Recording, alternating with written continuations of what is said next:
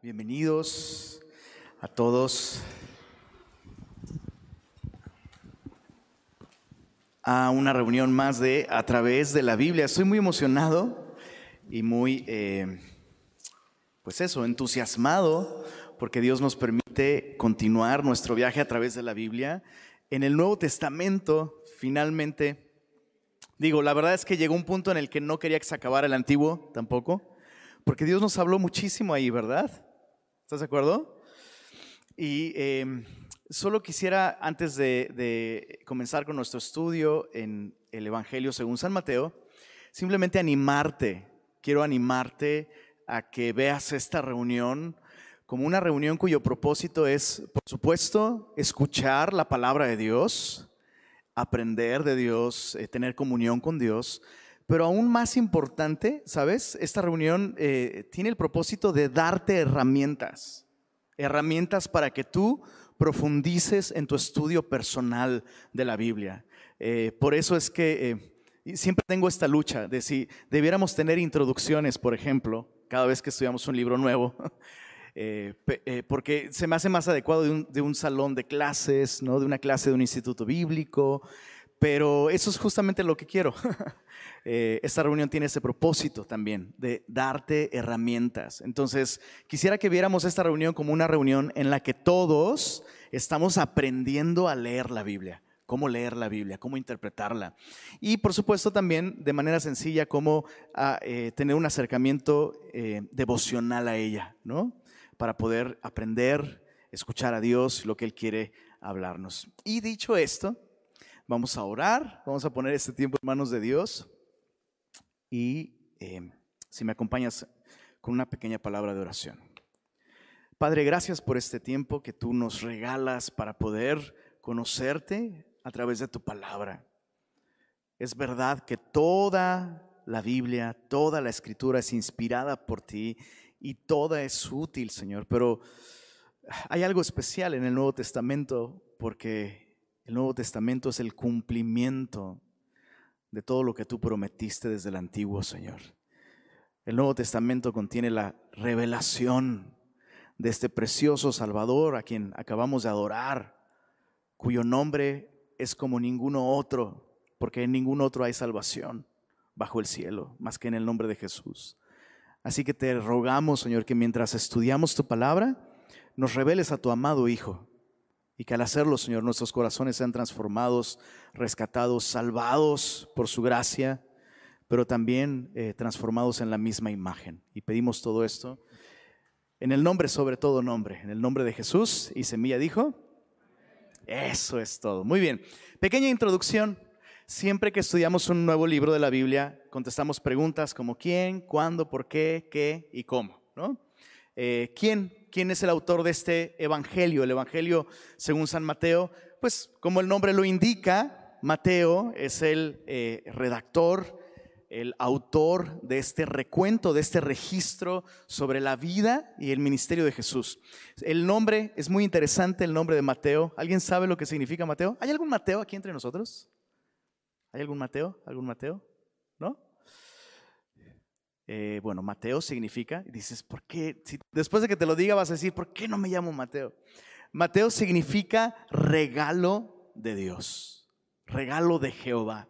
Y vaya que Mateo es un regalo para nosotros porque eh, si no fuera por él, no tendríamos este increíble relato de la vida y el ministerio de Jesús. Su nombre, el nombre de Mateo, aparece en todas las listas de los apóstoles. Cada vez que hay una lista de los apóstoles, de los doce, se incluye, por supuesto, el nombre de este Mateo, con la excepción de que en Marcos y en Lucas se refieren a él como Leví. Es la misma persona. ¿okay? Leví y Mateo son la misma persona cuando son listados en eh, la lista de los discípulos. Y la historia de Mateo es por demás súper conmovedora, eh, inspiradora. Eh, nos revela mucho acerca de quién es Jesús y nos revela mucho, sabes, también del tono en el que está escrito este Evangelio. Porque la historia de Mateo comienza en el, en, el eh, recuento del Evangelio cuando Jesús lo llama a seguirlo, mientras Mateo está pues en el jale porque se ocupa. ¿no? Mateo está jalando, Mateo está chambeando en una mesa de recaudación de impuestos. Y esto nos enseña mucho, tanto acerca de Mateo, pero más importante, acerca de Jesús. Porque los recaudadores de impuestos, eh, ¿con qué los compararé el día de hoy? Pues con recaudadores de impuestos, dices, ya con eso es suficiente para ver a esta persona con aversión, ¿no? Como con desprecio. Pero en ese entonces peor, porque estos recaudadores de impuestos trabajaban para Roma. Y entonces la manera de operar de estos eh, puestos de recaudación de impuestos es que Roma vendía la plaza, por así decirlo. Entonces hay, hay, una vacante, queremos abrir un punto de recaudación de impuestos y entonces tú lo que hacías, si querías esa chamba, era pues comprar el puesto, ¿no? El que pagaba más obtenía el puesto y tú dices, ¿y por qué alguien pagaría para obtener un trabajo? Pues porque Roma te decía, solo necesito que me recaudes tanto de dinero lo que recaudes de más, pues es para ti. Entonces imagínate, imagínate, Roma recaudando impuestos en Tierra Santa al pueblo de Dios. Entonces imagínate que un judío esté trabajando de eso, lo volvía una persona realmente despreciable. Y así comienza la historia de Mateo, siendo el villano de la película, el apestado, con, con el que, de hecho, Eh, con el que nadie quería tener una relación y Jesús lo ve a los ojos y le dice, hey tú, sí, tú, el apestado, al que nadie quiere, sígueme, quiero tener una relación contigo. Y lo, lo, que, lo que sigue después de ese momento es maravilloso, porque Mateo deja su puesto, bro, deja el hueso deja la chamba que por fin le iba a dar lo que tanto había soñado, lo deja todo, sigue a Jesús, pero eso, eso no termina ahí. Inmediatamente Mateo abre las puertas de su casa al maestro, hace una super fiesta, la carne asada del siglo, bro. Invita a todos sus amigos, ¿y qué crees? Sus amigos son nada más y nada menos que pecadores, otros recaudadores de impuestos y prostitutas. Y es gracias a Mateo que Jesús recibe por primera vez el apodo de amigo de pecadores y prostitutas. Y eso es increíble sobre Mateo. ¿Sabes? El hecho de que eh, de inmediato Mateo quisiera compartir, compartir a Jesús con sus amigos. Y, es algo que tú y yo tenemos que aprender un poco acerca de él, ¿no?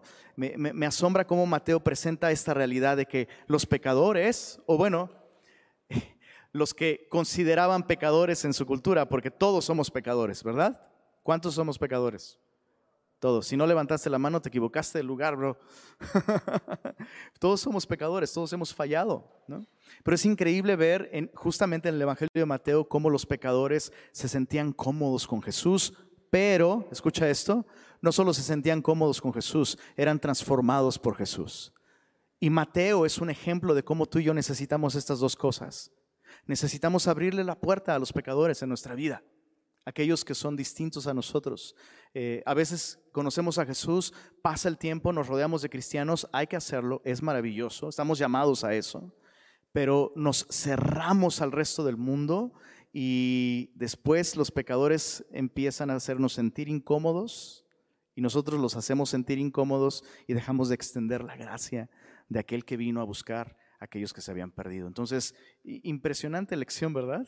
acerca de Mateo, simplemente al considerarlo él. ¿Cuándo se escribió este Evangelio? Bueno, es difícil fecharlo con exactitud, pero hay dos detalles que nos dan eh, pistas muy relevantes. La primera es que no se menciona la destrucción del templo, no se habla del templo como en tiempo pasado, lo cual nos, nos fecha este Evangelio antes del año 70, cuando el templo fue destruido. Pero otra cosa más importante es el fuerte carácter judío de este libro. Como ningún otro evangelio, este evangelio está así empapado de judaísmo, ¿no? Eh, Mateo ni siquiera se toma el momento para eh, traducir ciertas palabras hebreas, para explicar ciertas costumbres o para eh, darnos detalles sobre por qué ciertas fechas son importantes. Es un evangelio absolutamente judío, lo cual, insisto, nos, nos, nos, nos lleva a fechar este evangelio incluso antes del año 47. ¿Por qué? Porque los otros evangelios, Marcos, Lucas y Juan, sí traen explicaciones, como, como, como si su audiencia fuera una audiencia no judía. Entonces, Pablo comenzó a predicar el evangelio entre no judíos en el año 47 después de Cristo, su primer viaje misionero. Entonces podríamos con casi toda seguridad fechar este evangelio antes del año 47 después de Cristo. Eso es muy, eh, para términos históricos, para términos de, valor y peso histórico, eso es inigualable. ¿eh? Eso, es bastante, eso es, eso es una, fecha muy cercana a los acontecimientos. ¿Por qué? ¿Por qué escribir eh, un evangelio? De hecho, hay cuatro evangelios, ¿verdad? ¿Por qué escribir cuatro de lo mismo? bueno, cuando estudiamos los cuatro evangelios, descubrimos que lejos de ser contradictorios, son complementarios. Eso es algo muy importante. Cada evangelista escribe enfatizando, enfatizando algún aspecto distinto de la persona de Jesucristo.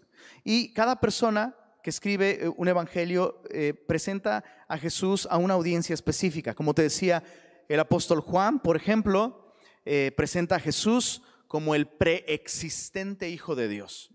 Comienza con su genealogía diciendo, en el principio era el verbo. Y tiene en mente el apóstol Juan al mundo entero. Por eso es que vemos en Juan capítulo 3, verso 16, porque de tal manera amó Dios al... Entonces, ¿cuál es la audiencia que tiene Juan en mente? El mundo entero. ¿no? Marcos, el Evangelio de Marcos, presenta a Jesús como el siervo de Dios. Es el Evangelio más corto, para gente ocupada, a la que le gusta la acción, dices, ese soy yo. El Evangelio de Marcos, 16 capítulos, vemos acción constante, eh, sucesos eh, unos tras otros, muy, de un modo muy dinámico, muy dramático. Y Marcos presenta a Jesús como un siervo y su audiencia principal es el mundo romano, ¿no? un, un imperio construido sobre la espalda de siervos, de esclavos. Interesante. Lucas presenta a Jesús como el hombre perfecto y tiene en, su audiencia, tiene en mente a, la audiencia griega.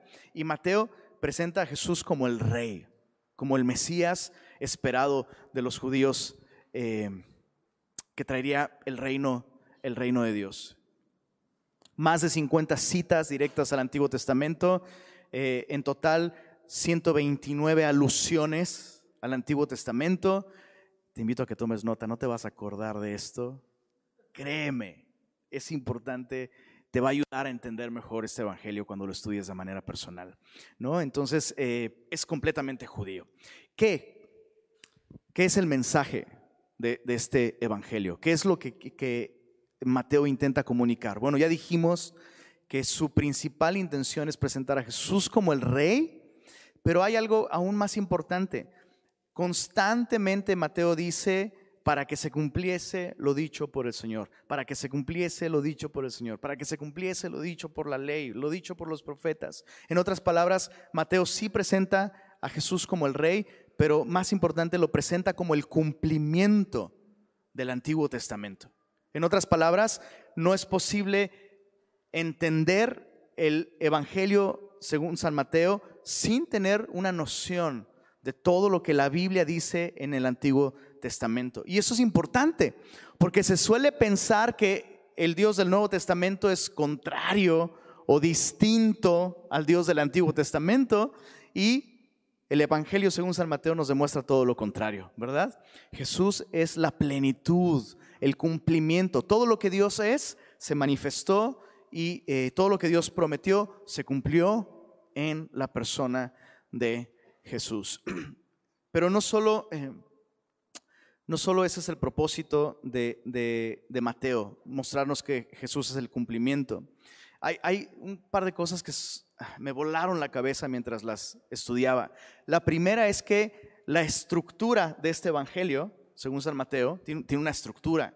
O sea, el autor escribió con un propósito muy específico en mente. Y la estructura de este evangelio es asombrosamente parecida a la estructura literaria del Antiguo Testamento. ¿Qué quiero decir con esto? Que prácticamente el Evangelio según San Mateo es como una viñeta, una vista en miniatura de todo el Antiguo Testamento. Otra vez, su propósito es mostrarnos que Jesús es el cumplimiento. Y hay similitudes, insisto, en la estructura del Evangelio con el Antiguo Testamento. Por ponerte un ejemplo, Mateo comienza con qué cosa? ¿Alguien lo ha, intentado leer?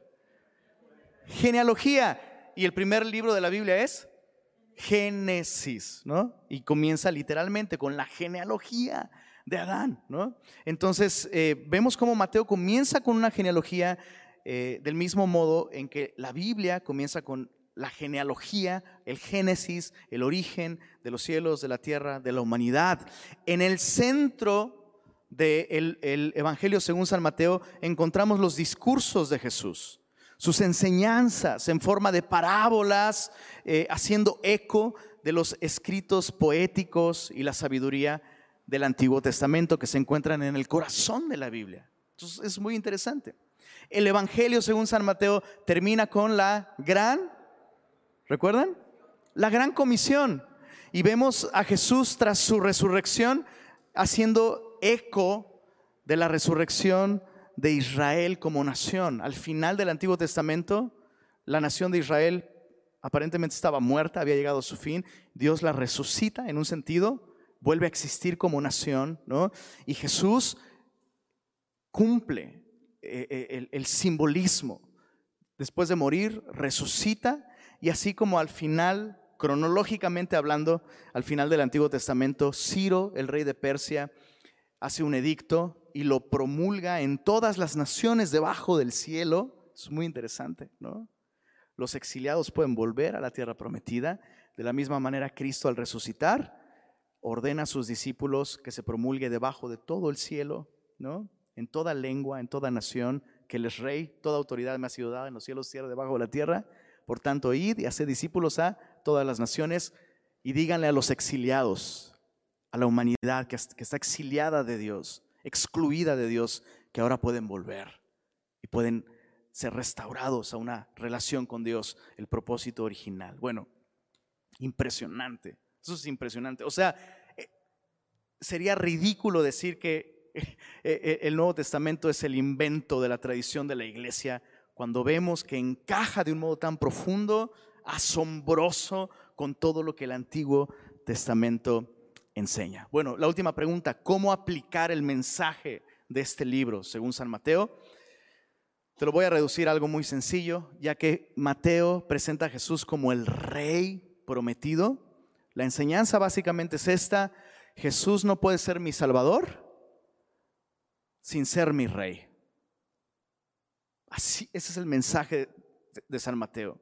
Cualquiera que lo quiere recibir como Salvador, debe recibirlo también como rey. No puedo relacionarme con Jesús como Salvador si no me relaciono ante Él como mi rey. La máxima autoridad es mi Señor, es Él quien decide mi tiempo, mi vida, mi cuerpo, mi dinero, mi familia. Todo lo que en teoría es mío no es mío, le pertenece a Él. Él es el rey. Si me relaciono con Él como rey, entonces significa que realmente me relaciono con Él como mi Salvador. Y muchas veces queremos escoger entre uno y otro, ¿no? Y las dos van juntas, chicos. Las, las dos van juntas. Entonces, Importante, importante eh, eh, lección. Muchos quieren a Jesús como su Salvador. Sálvame, rescátame del desastre emocional, rescátame del desastre moral, rescátame del desastre económico, hazme el paro. Pero no quiero, nomás quiero que me eches la mano y tal vez hago un par de oraciones, voy un tiempo a semilla, doy un poco de dinero a la iglesia, hago un par de buenas obras, ya no voy a escuchar reggaetón, alto volumen a las horas de la mañana, ¿no? Pero no te entrego mi vida. Y eso es imposible. No, no puedes. No puedes recibirlo como Salvador si no lo recibes también como Rey. ¿Y por qué querrías recibirlo como Salvador sin, sin querer recibirlo como Rey? Lo mejor que te puede pasar, lo mejor que te puede pasar es dejar de ser libre y que tu voluntad esté sujeta a alguien que sí te ama. Te ama más de lo que tú te puedes amar a ti mismo. Oye, pero eso es opresión. No, no, no, no. Eso es salvación. Eso es libertad. La, libertad del hombre consiste en tener el dueño correcto. Y el día de hoy, si tú no le has recibido como Salvador, significa que tienes un rey. A lo mejor eh, tu rey es el del espejo, ¿no? Como cantaba aquel antiguo poeta. Pero sigo siendo el rey, sin, sin trono ni reina, ni nadie que te comprenda, ¿no? Pero sigues defendiendo tu trono. Mal negocio. Lo mejor que te puede pasar es que Jesús sea tu rey. Si Él no es tu rey, algo más es tu rey el día de hoy. El peor sería el del espejo, pero el mejor sería Jesús. Entonces, pequeño bosquejo de todo este Evangelio. Mantengámoslo sencillo. Cuatro grandes divisiones. Capítulos 1 al 4, la identidad del rey. No manches. O sí se puede. Unos se rieron, otros, unos están llorando. Así. Capítulos 1 al 4, la identidad del rey. Capítulos 5 al 15, el mensaje del rey. Capítulos 16 al 27, el rechazo del rey. La nación de Israel rechazó a su propio rey. Esa es la causa por la que él fue crucificado. ¿Lo digo o no lo digo? No, no, no me convencieron, no todos contestaron. ¿Lo digo o no lo digo? Cualquier persona que presente a Jesús como el el luchador social más importante de la historia que defendió a los pobres, no tiene idea de quién es Jesús. La razón por la que Jesús murió es porque Él es el rey de los judíos prometido en el Antiguo Testamento.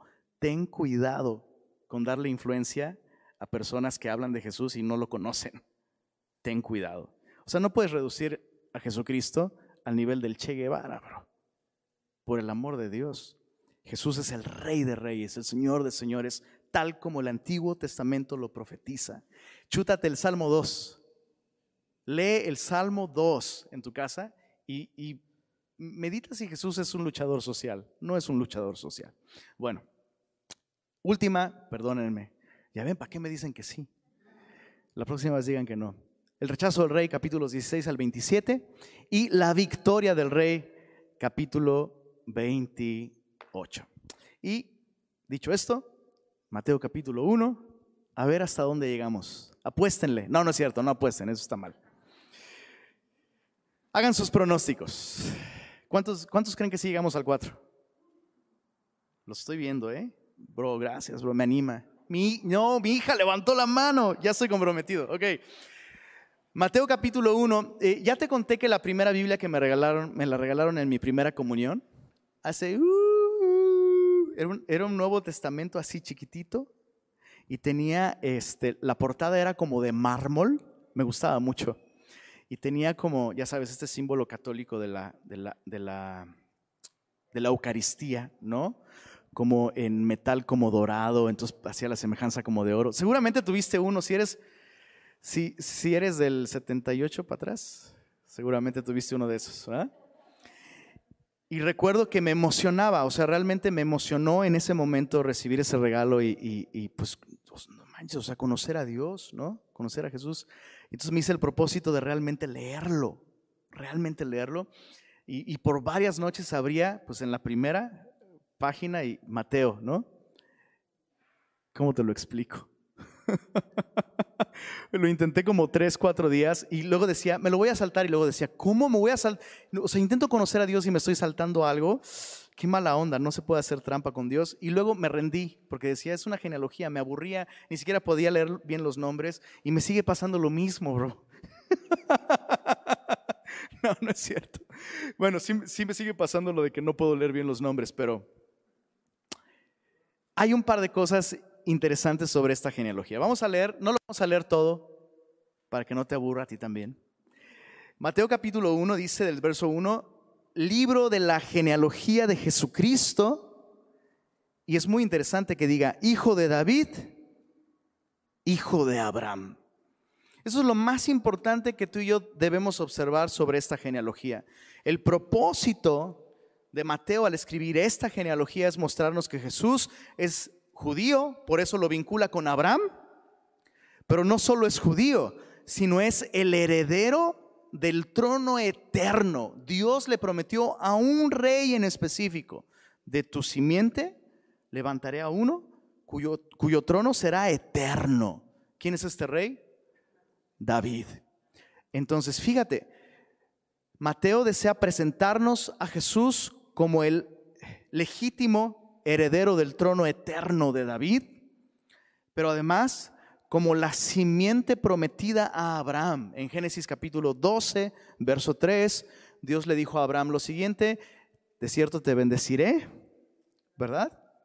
Y en tu simiente serán benditas todas las naciones de la tierra. Entonces Mateo nos presenta a Jesús como el heredero al trono de David, que un día, según la promesa hecha a Abraham, gobernará el mundo entero y traerá bendición a todas las familias de la tierra. Es, es, el propósito de esta genealogía. Ahora, antes de avanzar con la genealogía, ¿cuántos han leído las genealogías de Jesús en los evangelios?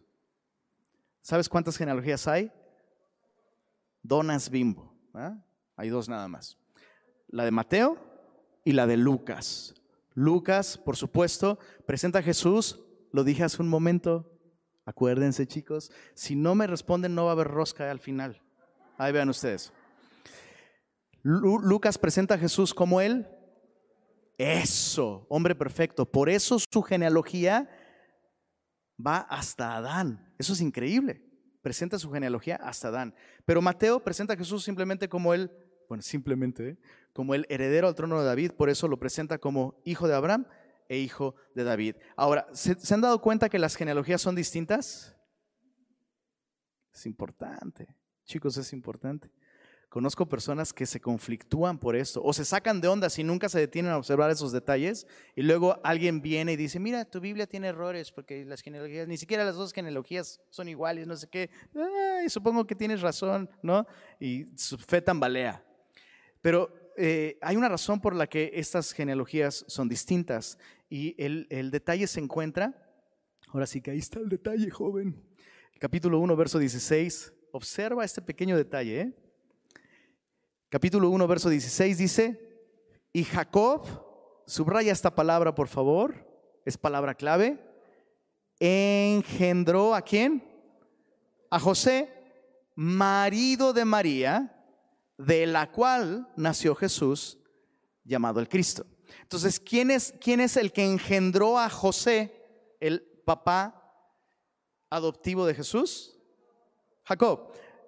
Ahora vamos rápidamente a Lucas capítulo 3, verso 23.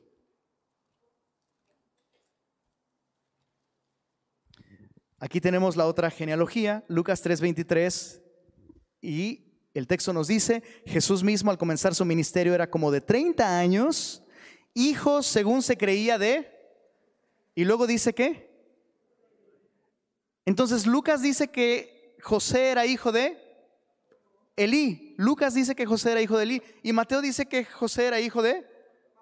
Pues, ¿qué onda? Hay un pequeño detalle. ¿Recuerdas la palabra que te pedí que subrayaras? Engendró. Eso es muy importante. Entonces, el papá biológico de José era Jacob. El papá legal de José era Elí. ¿Cómo explicamos esto? Por la ley del levirato. La ley del levirato es una ley que encuentras en Deuteronomio 25, donde se estipula que si un hombre muere sin dejar descendencia, ¿no? y su, esposa queda viuda sin descendencia, el pariente más cercano, no necesariamente su hermano, pero el pariente más cercano tiene la obligación, bajo esta ley, de redimir a la viuda, casándose con ella, ¿no? Y el primer hijo que tenga biológicamente con esta mujer tendrá que llevar el apellido del difunto para mantener la, descendencia del difunto. ¿no? Y entonces eso es lo que pasó aquí. Eh, muy probablemente eso es lo que pasó aquí.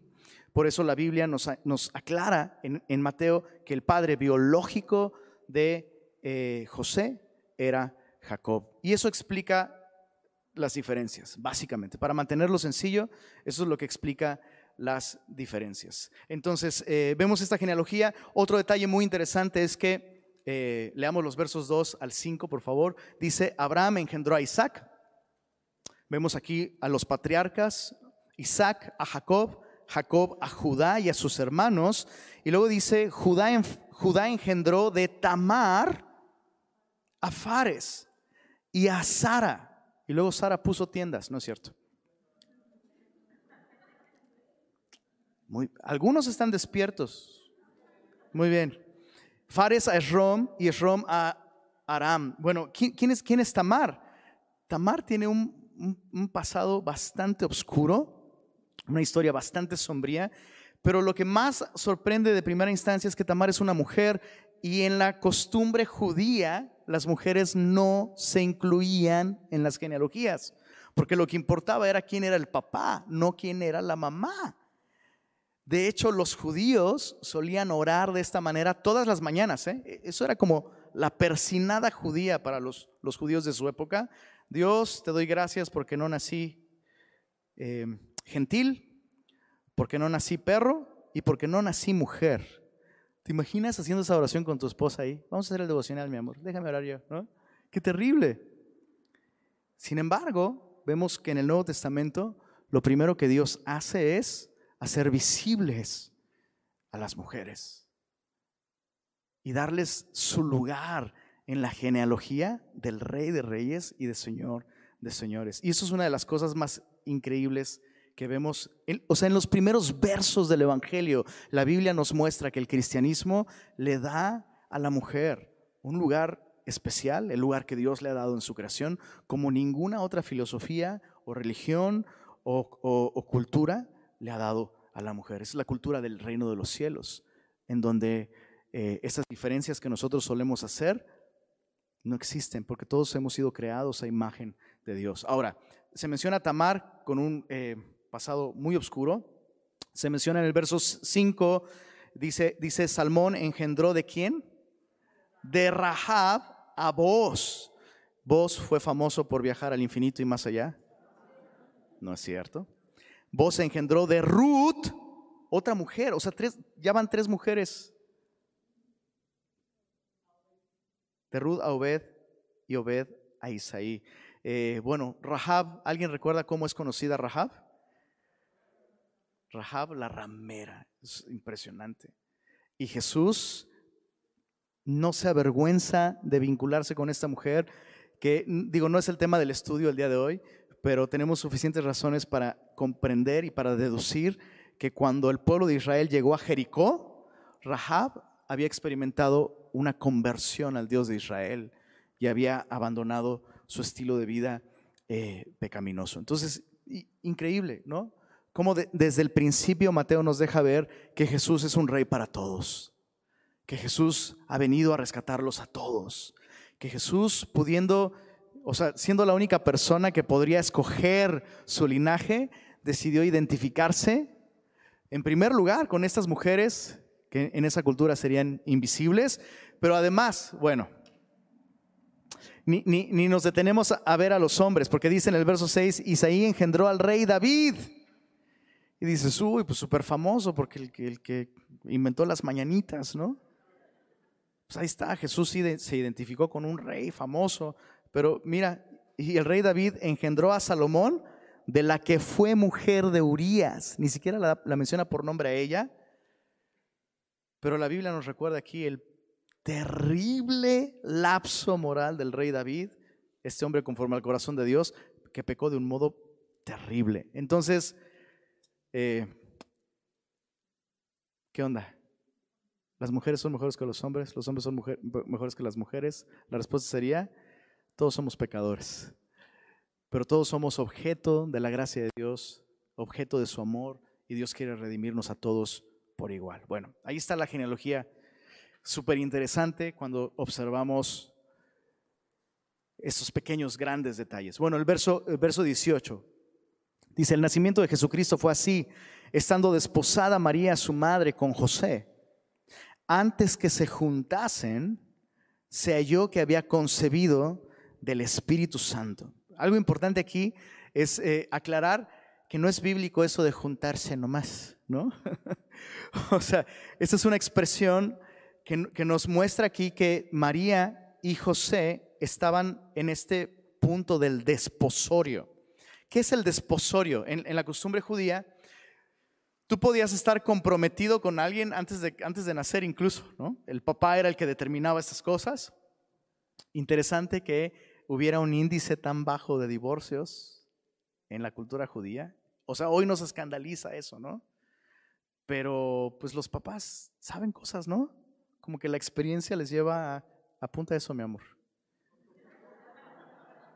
A tomar mejor ese tipo de decisiones, ¿no?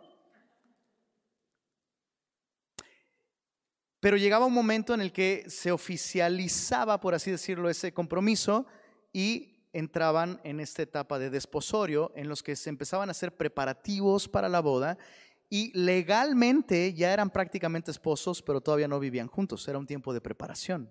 Interesante, interesante. Entonces ellos ya estaban en ese punto. Si la pareja en este punto del desposorio decía, no, pues siempre no, tenían que pasar por algo muy parecido al divorcio. Entonces, había compromiso, pero no privilegios. Apúntale, mi amor, apúntale.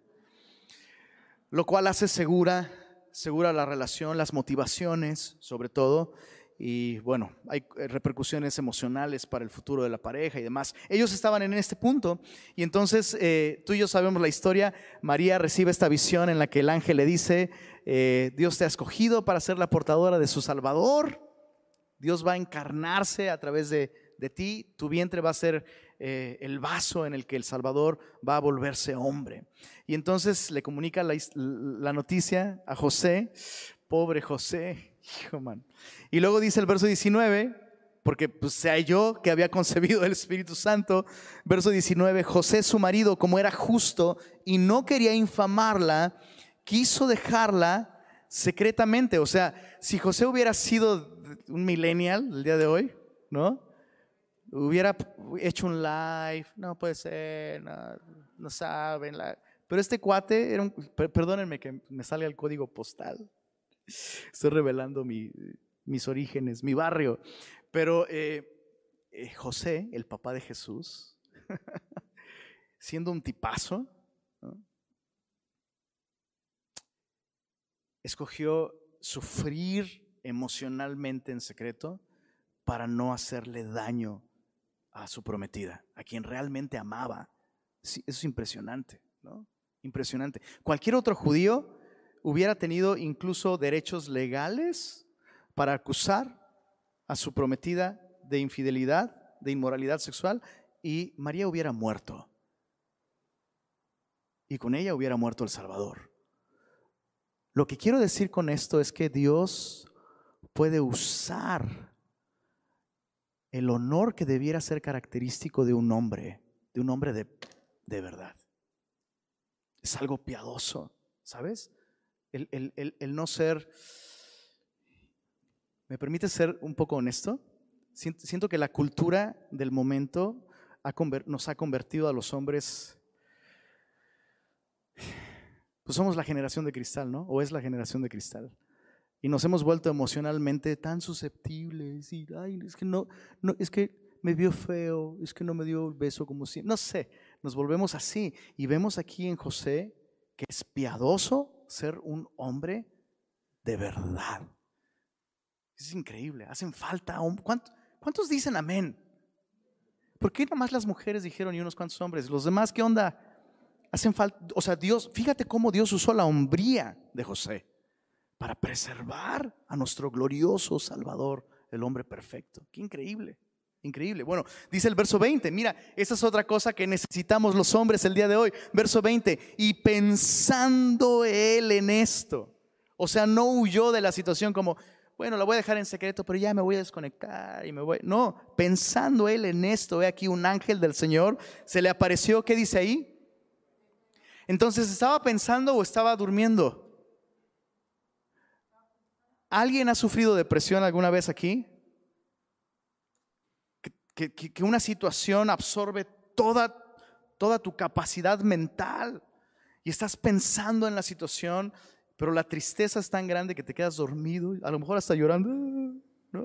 Es lo que le pasó. O sea, José está deprimido, su vida está arruinada.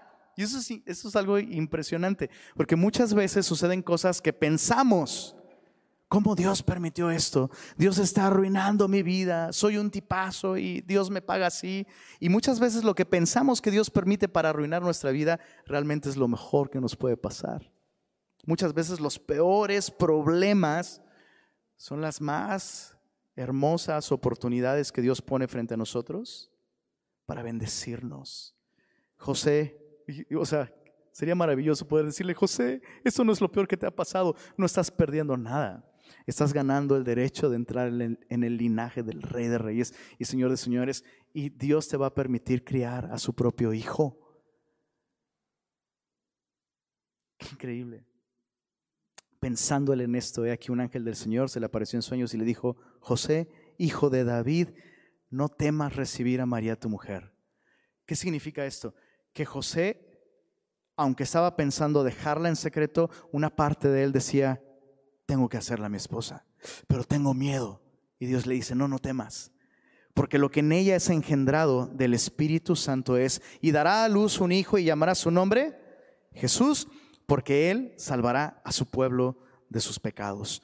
Todo esto aconteció para que se cumpliese. Ahí está la idea central de todo este evangelio. Jesús es el cumplimiento.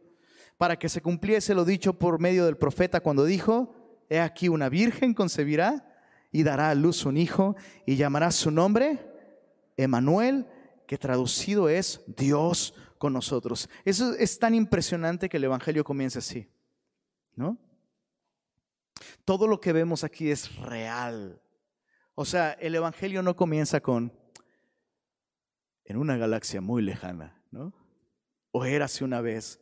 Comienza con una genealogía real. Y comienza con una situación real, con un hombre real, con sentimientos reales siendo destrozados y Dios en medio de eso orquestando su plan de salvación.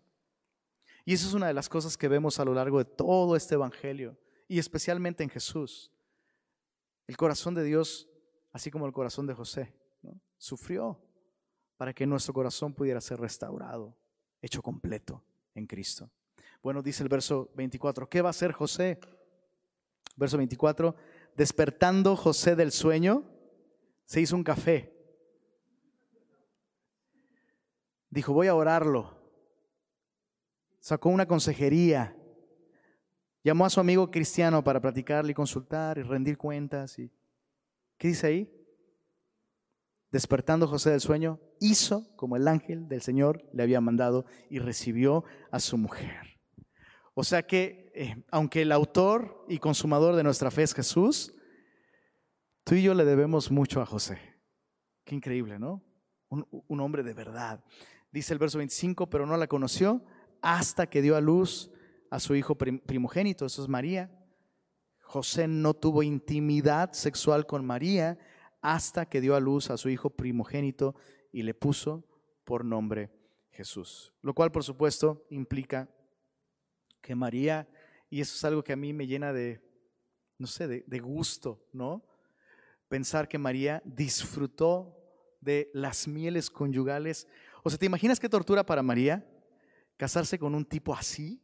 Es un tipazo. Pero, pero no, pues no, no, puedo experimentar la intimidad porque pues, eso es malo. No, nada, nada de eso. María disfrutó de la bendición de tener un esposo. O sea, ¿te imaginas cuánto lo habrá amado después de esto? Qué impresionante, ¿no? Y este es el hombre que crió a Jesús. Qué increíble. Mucho de lo que Jesús fue, o sea, este carácter real, lo vemos, pues sin lugar a dudas, modelado en su padre adoptivo, José. Muy bien, pues bueno, vamos a dejar el capítulo 2 para la próxima semana, eh, pero, pero piensa en esto, piensa en esto, cómo José se vuelve un modelo para nosotros, especialmente en este último punto, en que lo que Dios le reveló y le pidió que hiciera, José lo hizo. Y e-, esa es, mi oración, que todo lo que, lo que Dios nos revele en su palabra nos lleve a ti y a mí, pues a ponerlo por obra, a practicarlo. Grandes bendiciones. Eh, esperan a la puerta cuando tú y yo respondemos a lo que Dios nos revela en obediencia y ese es, ese es, eh, ese es el deseo de Dios, guiarnos, bendecirnos Y José es un modelo precioso de esto. ¿Te parece que terminemos eh, orando? Señor, gracias por dejar para nosotros este, este registro tan fiel, tan real, Señor. Cuando nos detenemos a estudiarlo y a meditarlo así como lo hemos hecho, se disipan todas estas ideas de, que esto sea algún tipo de fábula o cuento, porque el sello de la realidad se encuentra en cada línea, Señor. Gracias, Señor, porque tenemos a un Salvador, a un Rey, que no es el producto de la fantasía, sino el producto de años de historia siendo orquestados y dirigidos por tu preciosa mano. ¿Cómo dudar? ¿Cómo dudar de ti, Señor? Tú prometiste todo esto y tú lo cumpliste en Cristo. Y te damos gracias, Señor. Gracias por haber enviado a Jesús. Gracias, Señor, por haber cumplido todas las promesas de salvación para nosotros a través de Jesús. Te adoramos, Señor. Amén.